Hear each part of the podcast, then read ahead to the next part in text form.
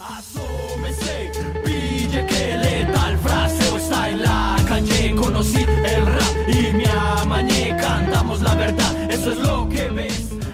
Mucho rap y mucha música con Juan Agudelo. Está en la calle, conocí el rap y me amañé. Cantamos la verdad, eso es lo que Estamos con unos artistas locales que la están rompiendo actualmente. Estamos con Letal Fraseo. sufrido, lo que está afligido el sentimiento contra En el día de hoy nos acompaña Jero, Hey, ¿qué más? Yo soy Jero, también conocido como Almufakir de Letal Fraseo. ¿Quién más está por aquí, Juan? también nos acompaña el Z. ¿Qué más pues? ¿Cómo vamos, hombre Juancho? Aquí dándola en este pequeño podcast o una gran charla aquí entre artistas. Un parche de esto. Acá el Z para ustedes, o el Zule, como ustedes prefieran. La buena para todos. Y también estamos con Sebastián Mazo. ¿Qué más pues? Hey, ¿cómo estamos? Aquí el Mazo, seguidor y amigo de Letal Fraseo. Parce, yo le quería preguntar a ustedes cómo fue que ustedes empezaron, cómo fue sus inicios. Bueno, nosotros comenzamos en el rap en el año 2012. Nosotros ya llevamos más o menos nueve años rapeando juntos, rapeando pues así en Letal Fraseo. Eh, todo comenzó aquí mismo en el municipio de Sabaneta, donde estamos grabando este podcast. Y todo empezó en la Casa de la Cultura de la Barquereña con nuestro mentor, el Negro Mazo. Él, Desde nuestros inicios, pues nos adoptó como artísticamente. Él nos, nos influenció, nos enseñó cómo se hacía el rap, qué, qué significaba el hip hop, qué significaba ser un artista del hip hop. Entonces ese fue como ese inicio que nosotros tuvimos. Nos encontrábamos saliendo del colegio y qué hay para hacer, ¿no? Metámonos en una clase de la Casa de la Cultura y resultó que la clase a la que terminamos entrando eventualmente fue rap y lo primero que hicimos fue como, bueno, si vamos a hacer rap, es más fácil empezar juntos, pues empezar como entre los dos y ver si hacemos canciones entre los dos, ir aprendiendo qué estilo queremos tener, qué queremos hacer y poco a poco fue como perfeccionándose ese estilo y volviéndose ya no tanto un parche después del colegio, sino más como un estilo de vida, un proyecto de vida que va a, a tomar más forma en los años siguientes. Entonces ese puede ser como un breve inicio desde el año 2012. Eh, ¿En qué momento inició ese amor por el rap? ¿O cómo es que les llegó a ustedes para que Nea? Me encantaba tanto esto que lo quiero dedicar como, como algo serio y algo que se va a hacer para un futuro. Pues ahí como dijo Jero, empezó como un simple parche. Eh, y mediante íbamos avanzando, iban pasando los años, como entender más, aprender más sobre esto, como que nos planteábamos esos, esos pequeños puntos, esas pequeñas metas, como cómo sería presentarnos un evento así, cómo sería sacar un, un tema, un disco, un álbum del grupo.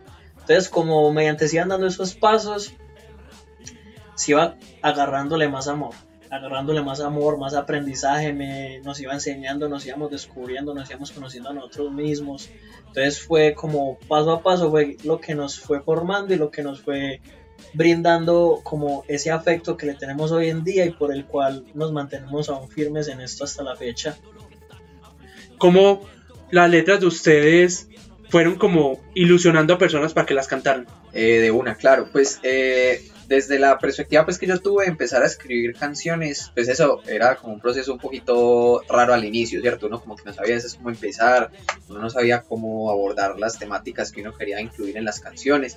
Entonces eso hacía que también cuando uno hacía las primeras canciones, como que a veces uno era muy desparramado para hablar y entonces uno decía, empezaba hablando de una cosa y luego terminaba metido en otro tema y entonces la gente se le perdía más el hilo, pero con el tiempo uno le va cogiendo el tiro a ser más consistente con las temáticas que uno habla, entonces eh, los temas que por ejemplo nosotros metimos en nuestro primer disco, que es el disco de toneladas, eh, en ese disco ya nosotros teníamos unas canciones que tenían temáticas más consistentes, como que una sola canción, por ejemplo la canción A Comer, tiene esa temática en todo, el, en todo eh, a lo largo del tema, tiene eso que es sobre qué, comernos el rap, ¿cierto? Como llegar a comernos la escena del rap, pero también hablarlo como si fuera una, un restaurante, digamos, gourmet, ¿cierto? Como que fuera comida cara, comida caché, ¿cierto? Como algo Sí. así muy bueno.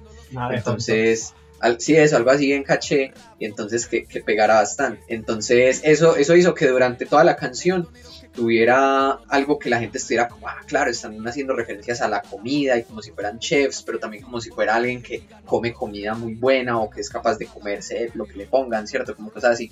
Entonces, eh, eso hizo que las personas también fueran viendo mucho el estilo de nosotros.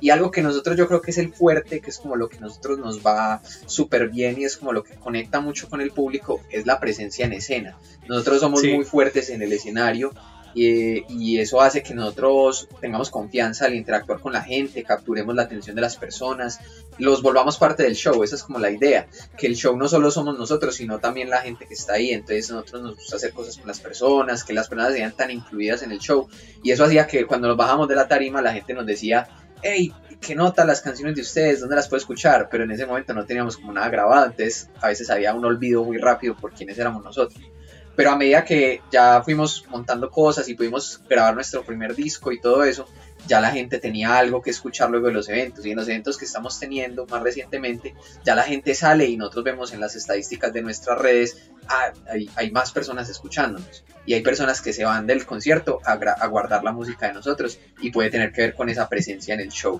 Entonces eso, eso creo que es clave.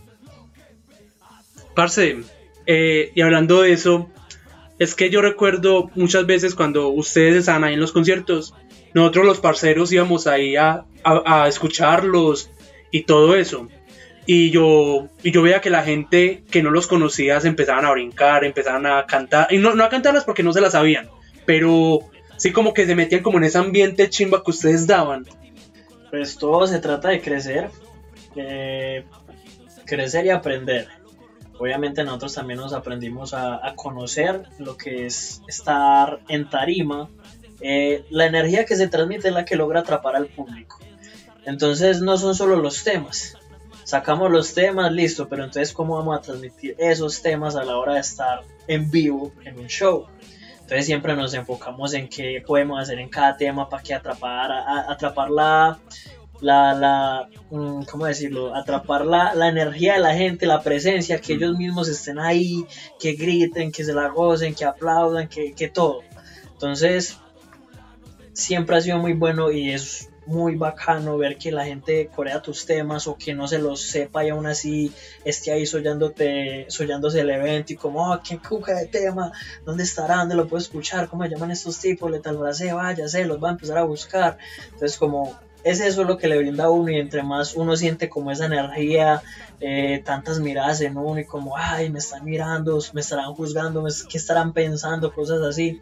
Entonces son como, listo, a transmitir lo mejor de mí para, para que ellos se la gocen, para que se la oyen, para que todo sea lo más ameno posible a la hora de un evento de rap.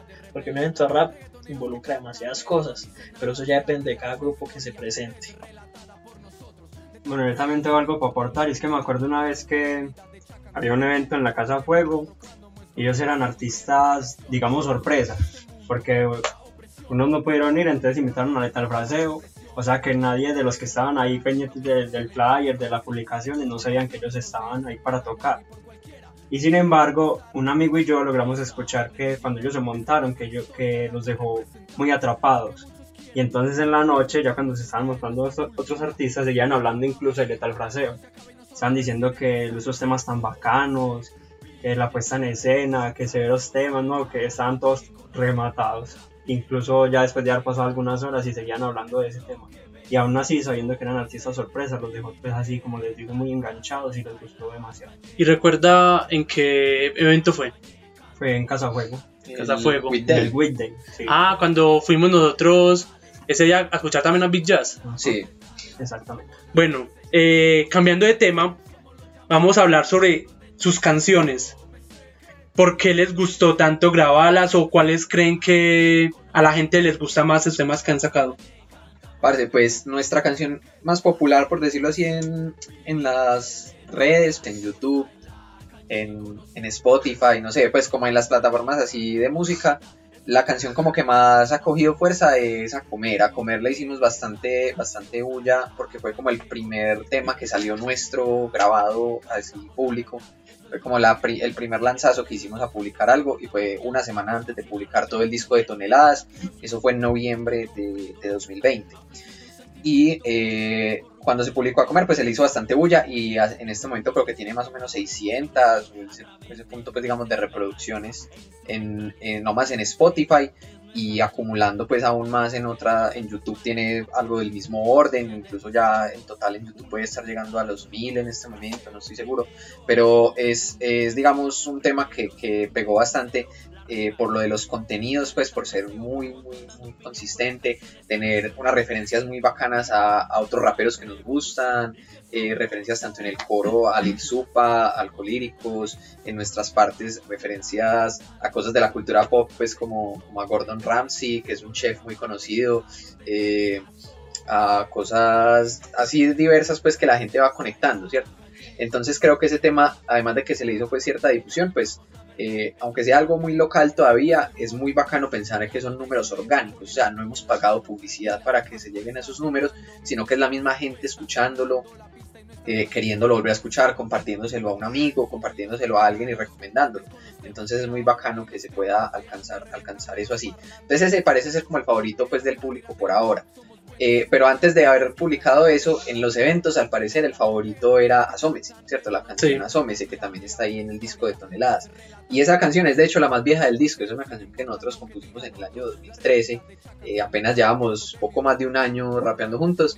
Y fue como un gran himno nuestro que salió y que empezó a pegar en todos los eventos. Todos los eventos la gente se iba con esa melodía en la cabeza, como con el coro pegado. Es una canción con un coro muy pegajoso.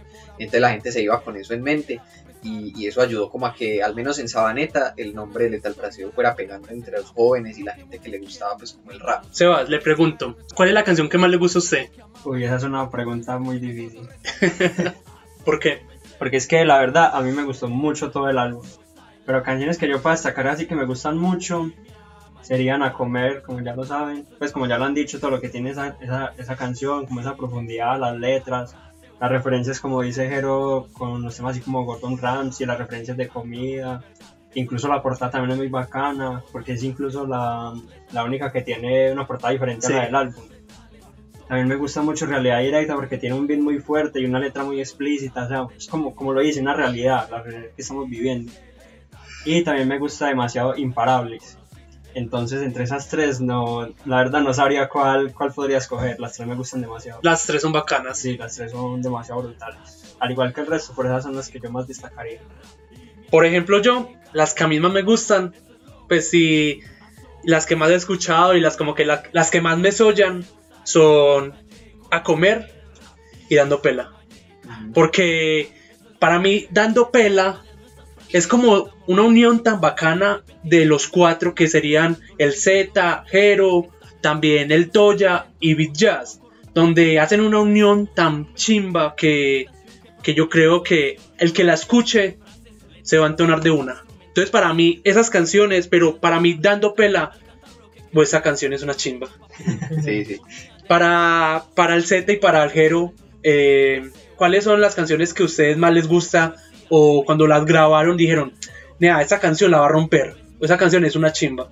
Eh, a ver, pues el proceso de grabación fue totalmente una experiencia nueva para todos, tanto para para Jero, para mí, para Montoya y el Japs que es que estuvieron también obviamente grabando dando pela. Pero si hablamos de yo qué temas veía que a la hora de ser grabados y que cuando salieran iban a, a estallar, por ejemplo, a mí me gustó mucho como con realidad directa. A mí me dijeron que en esa parte que yo quis que me estallé mucho, que yo no sé, que yo, ay, marica, entonces eso va a pegar. Bueno, entonces sí, me gustó mucho como con realidad directa. Y fue muy bacano ver que con el pasar de los años los temas que se pensaron y que se trabajaron mucho para sacar en el disco, escogimos ver los favoritos, como listo. Entonces, decir qué temas personalmente son los que más me gustan a mí, sabiendo que son nuestros. Eso es muy difícil decir, decir, pero si armamos un top 3, yo se lo armo, listo. Tengo Dando Pela, tengo Asómese, siempre es un tema que voy a querer toda la vida. Y Realidad Directa. Sí, y por mi lado, por mi lado, pues eh, yo recuerdo mucho cuando grabamos grabamos el tema de Se Necesita, que es uno de los primeros del, disco, que cuando lo grabamos, de hecho, un saludo ahí a, al 7P de, de la Beathead, que fue el parche pues donde grabamos, donde grabamos todo el disco, del 7 en, en, en. Y, grabamos Se Necesita y ese man al final quedó como, oh, ese tema va a ser muy, muy potente porque tiene un beat muy bueno, tiene un coro muy poderoso, las letras intercaladas, porque ese tema si lo escuchan el, es, es, primero eh, empiezo yo, luego al Zule y así nos vamos intercalando entre estrofa y estrofa. Entonces es como muy dinámico y tiene mucha fuerza, entonces ese es de mis favoritos. Pero yo también soy, pues a mí me encanta comer y a mí me parece muy bacano Toneladas, Toneladas el que tiene el mismo nombre del álbum. Ese tema es como el distinto del, del, del disco, pues como que aunque tiene el mismo nombre del disco, de hecho es el que es especial y como que los demás, pues es como el que tiene el estilo más distinto de los demás. Los demás son como más boom bap, más, más similares a cosas que las personas conocen, mientras que Toneladas es con estas guitarras distorsionadas y como un sonido más estilo metal, pero a la vez muy pesado con un rap como para cabecear. Entonces es como uno que tiene un estilo muy distintivo que yo le tengo como mucho cariño también. Entonces yo diría que esos son como los el top 3 mío también ahí del álbum. Serían A Comer, Se Necesita y Toneladas. Yo quería preguntarles qué es lo que se viene o cuál es el futuro de Letal Fraseo. Lo que siempre hemos querido y lo como el enfoque principal hasta ahora. Obviamente uno se, se imagina muchas cosas a la hora de estar haciendo esto. Eh, lo principal es reconocimiento. Que yo pienso eh, que el reconocimiento es lo que nos va a hacer crecer.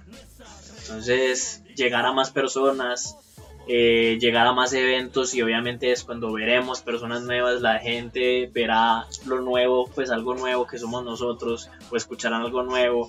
Entonces, ese es como el enfoque principal de lo que es Letal Fraseo hasta ahora, el reconocimiento, y eso es lo que pensamos que nos va a hacer crecer. Entonces, también nosotros vamos a crecer en lo que es un, un vasto eh, repertorio de temas, que obviamente se vienen nuevos temas, eh, tenemos en mente nuevas cosas. Y por ejemplo, ahora el, el logro, el logro más grande que, que se pensó hace muchos años y que se, se dio por el esfuerzo que estamos metiendo fue llegar a un altavoz, que eso es lo que, de madre, nos esforzamos mucho en audiciones, de las audiciones pasar a Ciudad Altavoz, de las de Ciudad Altavoz esperar a uno lograr pasar a lo que es el Festival Altavoz, que es una cosa de locos, un evento muy importante aquí en Medellín. Entonces, hasta ahora eso es lo que nos mantiene muy firmes y orgullosos de que las cosas sí se van dando paso a paso, como siempre hemos dicho. Entonces, hasta ahora eso es como lo que tenemos pensado. Nea, pues a mí me pareció muy chimba todo lo que hemos hablado hoy. Primero hablar sobre cómo empezaron ustedes, después hablar sobre sus canciones, eh, después hablar sobre su futuro. Entonces yo quería saber si se puede dar algo de lo que va a pasar o si ya pasaron o no han pasado al altavoz. ¿Qué se sabe sobre eso? Para que en, esta, en este podcast sea como la primicia antes de que todo el mundo sepa. Pasamos, hijo de puta. Pasamos. Sí, sí, lo, lo, la competencia fue bastante dura. Eh, en, el, en, las audiciones de, de, de, altavoz, las primeras audiciones, eh, eran más o menos 30, creo que 31, 32 agrupaciones de rap que competían por 10 puestos para pasar a Ciudad Altavoz. Eh, en ese logramos quedar entre los 10.